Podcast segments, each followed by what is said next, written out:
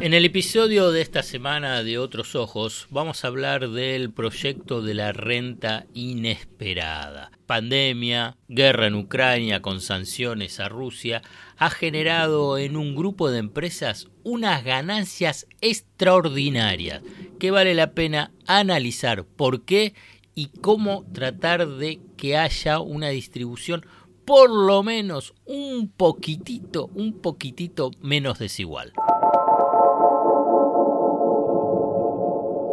¿Cómo saber si la información económica te oculta lo importante?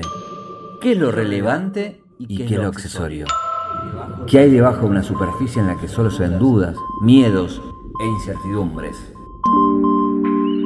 El desafío es entender para no confundir, descubrir para no engañar. En definitiva, mirar de otra manera lo importante de cada día, acerca de lo que sucede en el fascinante mundo de la economía política. La invitación es que te arrojes sin prejuicios a escuchar otros ojos, otros ojos, otros ojos. Puede ser que así la venda que oscurece se empiece a aflojar. La pandemia y después el conflicto bélico en Ucrania y las sanciones en Rusia, lo que han provocado es que para un grupo muy selecto y poderoso de empresas, no solamente en Argentina, sino que a nivel mundial, pasasen a ganar todavía muchísima más plata de lo que ganaban antes. O sea que estas crisis sucesivas no es que mejoraron la situación general en el sentido de tratar de disminuir la desigualdad. Obviamente una crisis es dramática, una y otra lo que sucedió es que con esta crisis se profundizó la desigualdad, o sea, la concentración de los ingresos. Las grandes empresas no es que dejaron de ganar, sino que ganaron mucho más y ganaron mucho más sin ningún tipo de inversión especial, incremento de productividad, o sea, de acción específica de mejora en las cadenas de producción o mejora a través de inversiones extraordinarias. No, fue simplemente por un evento extraordinario. Por ejemplo, la guerra, que lo que provocó fue un alza extraordinaria de los precios de las materias primas, fundamentalmente de energía y de agropecuaria, que sumó también un aumento muy fuerte, por ejemplo, de lo que todo está vinculado con el tema de la energía, y en algunos sectores muy específicos beneficiados, vinculado antes, vinculado con la pandemia, por el tema de mayores conexión a Internet y el teletrabajo. Este contexto global llevó a que muchos estados empiecen a reflexionar, a pensar, a interpelar, es decir, bueno, hemos invertido muchísimos recursos para tratar de salvar a la economía digo, salvar la economía en el sentido de, bueno, cayó muchísimo, pero hubiese caído muchísimo más. Ahora bien, en el momento este de recuperación viene, recuperación post pandemia, viene una guerra que agudiza la situación y estas empresas siguen ganando más. Entonces, ¿qué aparece? Aplicar una alícuota adicional de impuesto a las ganancias para tratar de capturar un poco, un poco de esa renta extraordinaria, o sea, renta inesperada.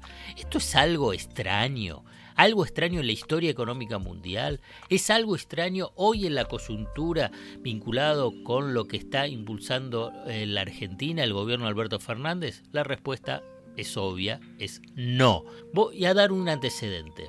Durante la Primera y la Segunda Guerra Mundial, cuando se dispararon los precios internacionales y se generaron incrementos desmedidos en las ganancias de las grandes empresas, ¿sabes qué país aplicó un impuesto para contener el efecto sobre el costo de vida y un impuesto adicional?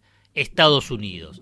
Aplicó un impuesto similar en la década del 80 para las empresas petroleras que habían tenido rentas extraordinarias a partir del shock petrolero de 1973.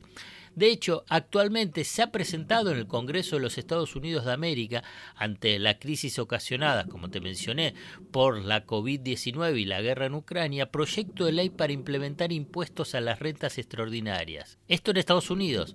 Vayamos a Europa. Italia ya aprobó un impuesto a la renta inesperada aplicable a empresas energéticas y esperan recaudar, escucha bien, ¿eh? 4 mil millones de euros. Este nuevo tributo se va a aplicar sobre empresas que hayan aumentado sus ganancias entre octubre del 2021 y marzo del 2022 al menos en 5 millones de euros y se le va a aplicar una tasa, o sea, una alícuota del 10% sobre el incremental, digamos, sobre lo que se incrementó de esas ganancias. En mayo del 2022, o sea, el mes pasado, fue anunciado en Italia que ese 10% en realidad quiere ser elevado al 25%.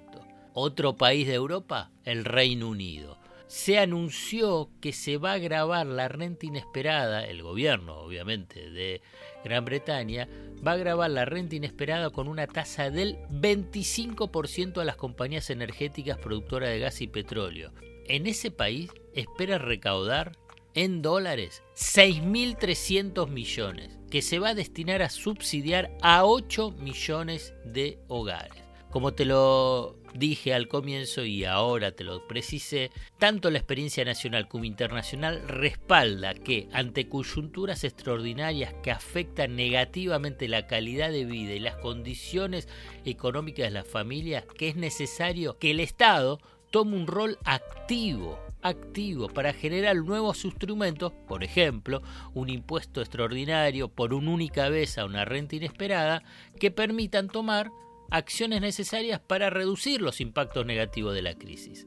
En ese sentido y en función de lo que yo te mencioné, se propone grabar las rentas inesperadas en Argentina con una alícuota no del 25% como en Italia o en Gran Bretaña, sino del 15%. Obviamente ya salieron las grandes empresas, estas reunidas en, en AEA, ya va a hablar IDEA, ya va a hablar el Foro de Convergencia Empresarial, ya obviamente los tributaristas contratados por las grandes empresas también ya van a salir diciendo que es confiscatorio y que además es anticonstitucional. Ahora bien, estas grandes empresas tienen ganancias extraordinarias mientras que la mayoría de la población padece de ingresos insuficientes y de una tasa de inflación que deteriora esos ingresos insuficientes. Hasta acá llegamos hoy.